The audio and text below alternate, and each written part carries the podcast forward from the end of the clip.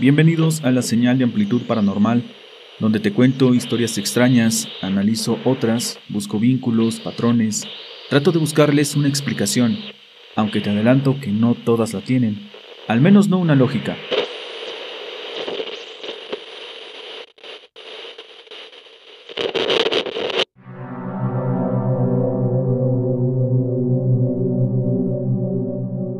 Hola, ¿qué tal? Yo soy Mel y como siempre espero que te encuentres muy bien, que hayas iniciado de la mejor manera tu semana. Vamos a hacernos compañía por un ratito, vamos a olvidarnos por unos momentos de todo eso de allá afuera. Y para eso, en esta ocasión te presento una historia diferente, una que nos hace pensar en las muchas maneras en que el mal puede actuar y nos preguntamos también si estamos conviviendo con él y no nos hemos dado cuenta. Te pido que si eres una persona sugestionable, por favor, no escuches este relato. Pero si tú eres como yo, que disfruta este tipo de historias, entonces ponte cómodo, apaga la luz, súbele esos auriculares y ten a la mano un rosario, una Biblia o agua bendita, porque esta noche puede ser que los necesites. Desde hace mucho te he querido mandar esta historia. En más de una ocasión he estado a punto de hacerlo, pero a la mera hora me arrepiento. Una parte de mí tiene miedo. Una parte de mí se sugestiona con todo lo que pasó. Tal vez después de que te la mande me arrepienta de hacerlo. Pero para mí es importante compartir esta historia. No la cuento con morbo, no. Lo hago como una constancia de que el mal puede caminar entre nosotros y pudiera estar muy cerca en estos momentos esperando una pequeña oportunidad con alguien que sin deberla ni temerla le llegue. De sus protagonistas y el lugar solo te puedo decir que ocurre en el Estado de México, amigo. Yo tengo mi hogar en una esquina de cuadra. Pasando la calle estaba la casa de la que les voy a contar. Ahí vivía una familia normal, el papá, la mamá y dos jóvenes. Del mayor de ellos, a quien voy a llamar Carlos, es de quien trata esta historia. Carlos era un joven como tantos, sin una característica que lo diferenciara ni para bien ni para mal. Era una familia común y corriente. El papá salía todas las mañanas a trabajar, la esposa atendía las labores del hogar y de la familia. El hermano de Carlos era al que más yo conocía porque es muy amigo de mi hijo. De repente dejamos de ver a Carlos. Bueno, la verdad es que ni nos dimos cuenta, pero fue mi hijo Julián quien nos contó que estaba enfermo y haciendo memoria, tanto mi esposa como yo recordamos que efectivamente ya no lo habíamos visto desde hacía varios días. Yo a veces me lo encontraba en el camión de regreso, o lo divisaba por ahí en la calle platicando con sus amigos. Pero vamos, vivimos en una ciudad donde cada uno tiene sus propias cosas en que pensar. A veces vas caminando por la calle y ni siquiera estás observando a tu alrededor. ¿Quién pudiera estar ahí? A veces ni recuerdas con quién te cruzas. Cada uno está en su mundo. Una mañana muy temprano, cuando aún seguía acostado, ya estaba despierto, estaba mirando las noticias, recuerdo. Escuché como un carro se estacionó en la calle de al lado. Oí como unas personas batallaban con algo. Me ganó la curiosidad y me asomé por la ventana. Estaban subiendo a una persona a un taxi. No era difícil suponer que se trataba de Carlos. Y por lo que se veía, pues lucía enfermo, lucía muy débil. Iba cubierto con una cobija. Sus papás y su hermano le ayudaban a caminar. Mira, mujer, creo que el Carlos está enfermo.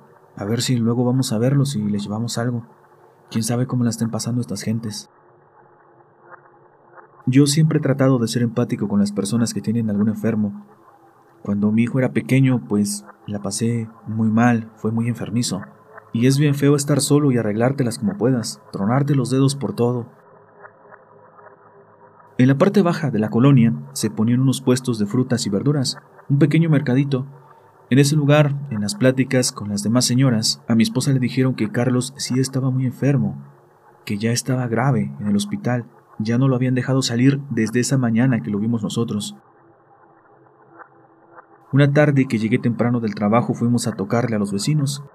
Fuimos dos veces, pero al parecer no había nadie, aunque sí escuchamos como una persona caminaba dentro de la casa. Quien sí salió fue la vecina de un lado. Ella nos dijo que los señores solo iban de entrada por salida. Después también mi hijo nos comentó que el hermano de Carlos se había ido con una de sus tías a una de esas colonias que están por el centro. Pero el joven a los pocos días regresó, regresó con su abuelita materna. También llegaron varios señores, supongo que eran sus tíos. Esa misma noche vimos llegar al papá de Carlos y luego luego fui con mi señora.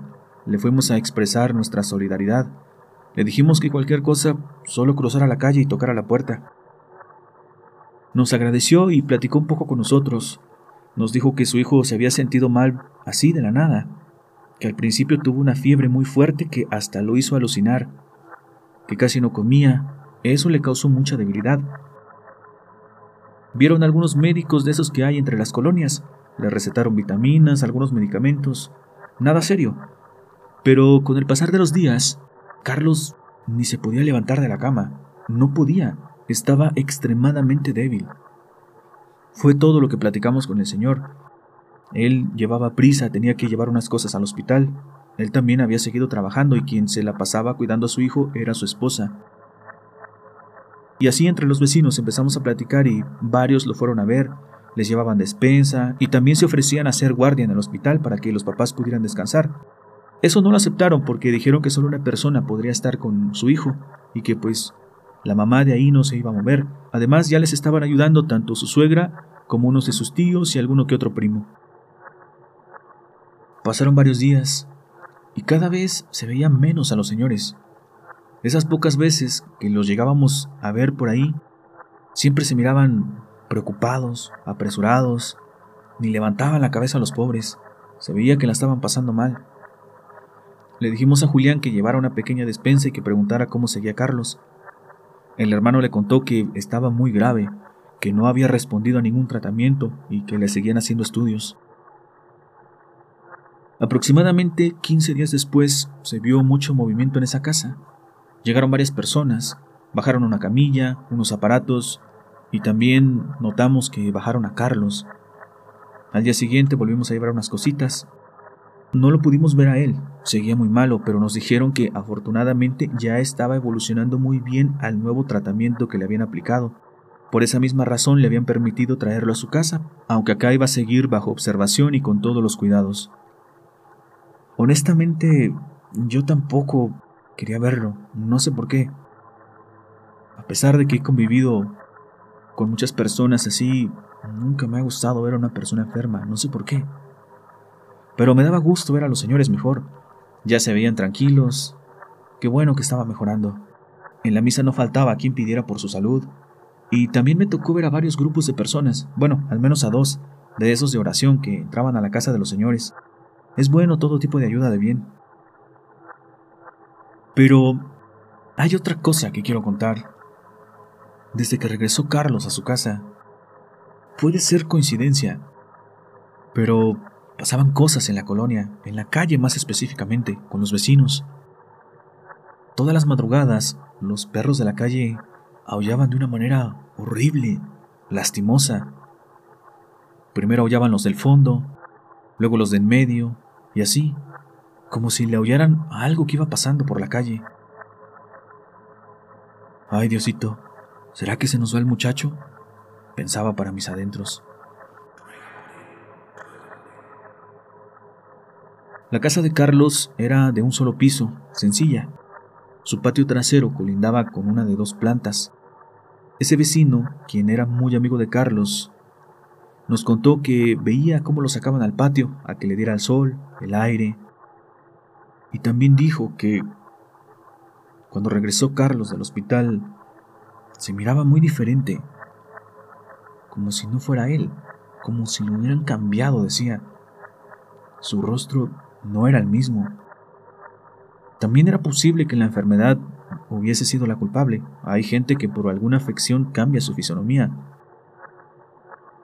una prima de mi señora, a raíz del cáncer, se hizo chaparrita y jorobada, y ella era una persona que medía casi un metro setenta. Pero aún así creo que lo que pasó con ese joven, pues fue otra cosa muy diferente. De esto que les menciono, de su apariencia, era verdad, porque cuando fuimos sus papás nos dijeron que Carlos no quería ver a nadie, que los tratamientos y los estudios habían deteriorado un poco su apariencia física. La verdad, yo nunca lo vi. Cuando regresó, es más, nadie lo vio, directamente, de frente, nadie. Unos decían una cosa, otros decían otra. Pero esos mismos vecinos, los de la casa grande, dijeron que después ya solo por las noches lo sacaban al patio, que cuando salía apagaban las luces como para que nadie pudiera verlo. Cuando lo dejaban solo, ahí afuera, con la poca luz de la calle, de las casas, de repente dicen que se quedaba mirando fijamente a su ventana, donde ellos estaban escondidos, como si estuviera consciente de que alguien estaba ahí, que alguien lo estaba mirando. Y dicen que le sonreía de una manera diabólica. Y esto que voy a decir a mí también me cuesta creerlo, la verdad. Dicen que se le veía hacer cosas inhumanas. La manera en que se movía. Como se darán cuenta, todas estas cosas ya le dan a uno en qué pensar.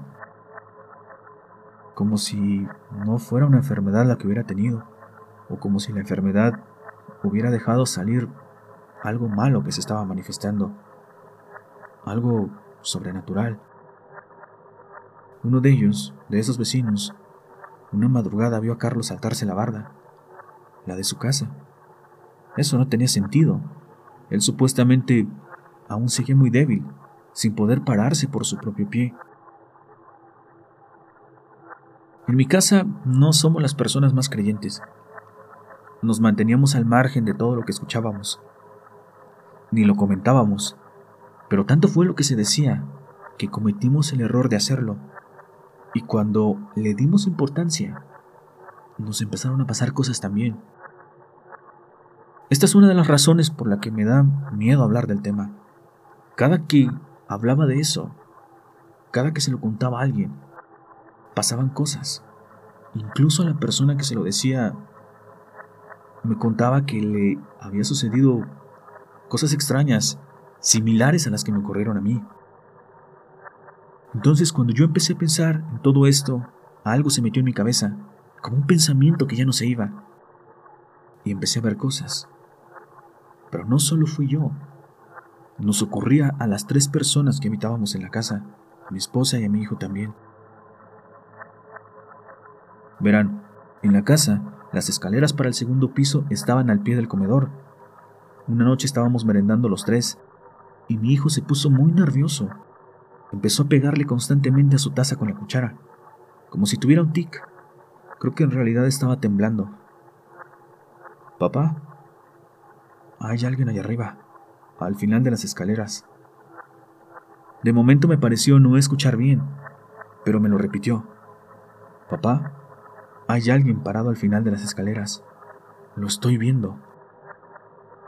A partir de ahí, nadie de nosotros tomaba ese asiento de la esquina del comedor sin importar quién fuera, quién estuviera sentado ahí, en su reojo, podía ver a una persona parada al final de las escaleras. Esa figura era la de una persona joven. Si bien solo era una sombra, se podía distinguir bien. Y era lo mismo cuando caminabas por los cuartos. En el reojo siempre veíamos algo, veíamos a alguien moviéndose. Además, mi hijo decía que constantemente lo despertaban por las madrugadas, que seguido se despertaba con esa sensación de que alguien lo estaba mirando. Dijo que hasta podía escuchar risas en su cuarto. También decía que en las madrugadas escuchaba ese chiflido clave que tenía con sus amigos, que salía a asomarse por la ventana y veía a un joven parado a media calle y él juraba que era Carlos el que estaba ahí chiflando. Abajo de mi colonia pasa un bulevar. Ahí hay un puente donde hacen parada las combis y los camiones del transporte público. De ahí caminas unos 2-3 minutos sobre la banqueta, a un costado hay un par de lotes. Después estaban unas canchas y más allá empezaban ya las casas. Dice mi hijo que una tarde estaba jugando con sus amigos y una persona se les quedó mirando desde ese terreno, el que estaba entre el bulevar y las canchas. Solo estaba ahí, parado, mirándolos, no hacía nada. Pero eso incomodó a los jóvenes. Uno de ellos le chifló y le dijo que qué estaba mirando. Ya saben cómo son los chavos. Pero esta persona no tenía reacción, no se movía. Pero ellos dicen que estaba sonriendo de una manera burlona. Ellos lo interpretaron como una provocación, por lo que decidieron ir a increparlo. Cuando estaban cerca, esta persona se echó a correr hacia el bulevar con una agilidad no propia de una persona común. Uno de los jóvenes dijo que lo pudo ver bien y estaba seguro que era Carlos. Otra vez, eso no era posible. Si es que pensamos en la lógica de su situación, él seguramente estaba en la cama, o debería estar en cama. Como pueden ver, e insistiré con esto, nadie nunca lo vio de frente. Las pocas personas que dicen haberlo visto fueron aisladas. Así que siempre quedarán dudas si esas personas se equivocaron o, o en realidad era él. A mí también me pasó algo que no puedo explicar. Yo soy de ese pequeño grupo de personas que, que lo vio. Aunque también debo aceptar que cuando vimos esos espectros en mi casa, yo me comencé a sugestionar mucho. Una vez llegué tarde del trabajo. Estaba haciendo una instalación al otro lado de la ciudad. Perdón, se me pasó mencionar de que me dedico a la plomería. El lugar me quedaba un poco lejos y luego con las complicaciones del transporte, pues se me hizo tarde. Oscureció y yo apenas iba en el camión. Ya desde ahí iba pensando en todo eso que se decía. Iba rogando a Dios que no me pasara nada. Me bajé del camión, comencé a caminar con un poco de miedo. Ya estaba bien oscuro, pero había unas personas jugando en la cancha. Eso me dejó tranquilo. Seguí caminando. Iba a llegar por la calle de atrás. Apenas puse un pie en esa calle y vi a una persona recargada en la casa del joven que tanto he mencionado. Solo era una figura oscura. Pero tan solo de verla, me sentí mal. Me provocaba mucho miedo. Llegó a mi mente todo lo que había escuchado, pero empecé a rezar para mis adentros. Mis pasos se volvieron muy pesados. Los segundos parecían tardar minutos. Seguí avanzando. Buenas noches, don Julián. ¿Cómo ha estado? Era Carlos. Totalmente sano, como yo lo recordaba. No le pude contestar, no pude abrir mi boca. No me salió ninguna palabra. Pero seguí rezando en voz muy bajita. Y agaché de nuevo mi cabeza. Bueno, luego lo voy a ver, ¿eh?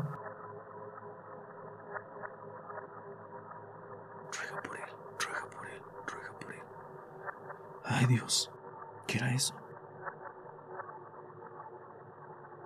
Llegué a mi casa muy mal. Ya estaba mi hijo ahí, así que tuve que mentir. Les dije que el camión había tenido un percance y por eso me encontraba así. Pero ya después le dije a mi esposa lo que me había ocurrido. Esa misma noche, no les miento, me despertó el maullido de un gato en mi azotea. Lo hacía tan fuerte y tan feo que taladraba mis oídos. No lo aguantaba. Decidí salir a correrlo. Subí las escaleras y desde antes que abriera la puerta me llegó un ligero olor a podrido. Llegué a pensar que había un gato muerto o algo así. Ese sonido del gato ese maullar, cada vez se fue haciendo más y más humano. Me asomé un poquito nada más, no salí, solo recorrí la cortina. Había una persona recargada en mi tinaco. Esa persona era quien hacía el sonido del gato. Me oculté de inmediato y me encomendé a Dios. Encomendé mi familia, mi casa. No pude ni bajar las escaleras ya. Ahí me quedé rezando un buen rato. Por la tarde subí a la azotea y me encontré con un gato muerto, ahí al pie del tinaco. En esos mismos días también se percibía un hedor horrible en la calle. El olor era tan fuerte a veces que hasta pensé que el drenaje de mi casa se había tapado. Lo revisé y estuve tentado a romper un poco de piso, pero no lo hice. Y no lo hice solo porque un vecino ya me había pedido que fuera a revisar su casa por la misma razón. En verdad el olor era a veces insoportable. Pero no era todo el tiempo, solo eran momentos. El vecino de enfrente. Él, sin reparo, dijo que el olor salía de la casa de Carlos, que cada que abrían la puerta o las ventanas, a ellos les llegaba el olor de frente. A ese mismo vecino también le pasó algo, a su esposa. Ella tenía muchos pajaritos, de esos de colores. Una mañana todos amanecieron muertos. Dicen, esto no lo comprobé yo, pero me contaron que les habían arrancado la cabeza, que parecía que lo habían hecho mordidas. Lo raro es que nadie escuchó nada. Lo notaron hasta el otro día temprano. Dicen que las jaulas estaban cerradas, normales, todavía con la manta con que las tapaban por las noches. También muchas personas que pasaban por esa casa decían que se sentían vibras bien raras. Se sentía algo pesado cada que pasaban por ahí. Mucha gente optó por cortarle vuelta. Hubo quien aseguraba que en las ventanas de aquella casa, con las cortinas y las sombras, hacían un juego de luces que parecían formarse rostros de demonios. Una vez un joven pasó por ahí en la noche y dice que en la azotea vio la sombra de una persona. Luego esa sombra bajó hacia la ventana y ahí se formó la imagen de un ser demoníaco. Todo esto que te cuento ocurrió en el transcurso de unas dos semanas a lo mucho. Carlos falleció, a pesar de su supuesta mejoría. Quizás este detalle sea el más relevante, y es algo que mi hijo nos contó mucho después. Su amigo, el hermano de Carlos, le había contado que antes de que él enfermara, Carlos empezaba a tener lapsos donde perdía el conocimiento. No se desmayaba, solo de la nada se detenía. Preguntaba dónde estaba. Pero a veces también reaccionaba de manera violenta. Los atacaba a ellos. Después, cuando su hermano cayó en cama, Decía que tenía que ponerle seguro a su puerta, porque lo iba a visitar por las noches. Abría su puerta y se quedaba mirándolo desde ahí. Que se escuchaba cómo se reía con una risa burlona. Se escuchaba que hablaba y decía muchas cosas, pero él no le entendía. Dice que cuando avanzaron los días, en las noches tenían que hacer guardia para cuidar a su hermano, porque de repente reaccionaba y se ponía como loco, gritaba, actuaba de manera violenta, que vomitaba mucho. Desde que empezó a enfermar, fue como si algo fuera menguando la existencia de su hermano, como si poco a poco fuera apagando lo que él era, su persona. Finalmente dijo que desde que regresó del hospital, su hermano ya no era el mismo, ya parecía ser otro. Cuando los rezos estaban en su casa, había días en que se percibía ese olor a drenaje. Una vez una señora salió corriendo. Aseguraba que en el cuarto de al lado una persona le estaba susurrando miles de groserías mientras rezaba. Y así como este, muchos detalles se contaban.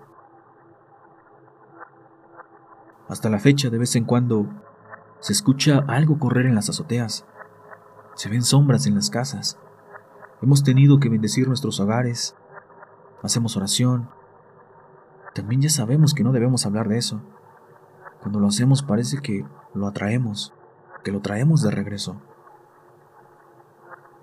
Y a veces también pasa, no muy a menudo, pero de vez en cuando se vuelve a escuchar aullar a los perros horrible y dicen algunas personas que se ve algo caminar por la calle algo como un demonio.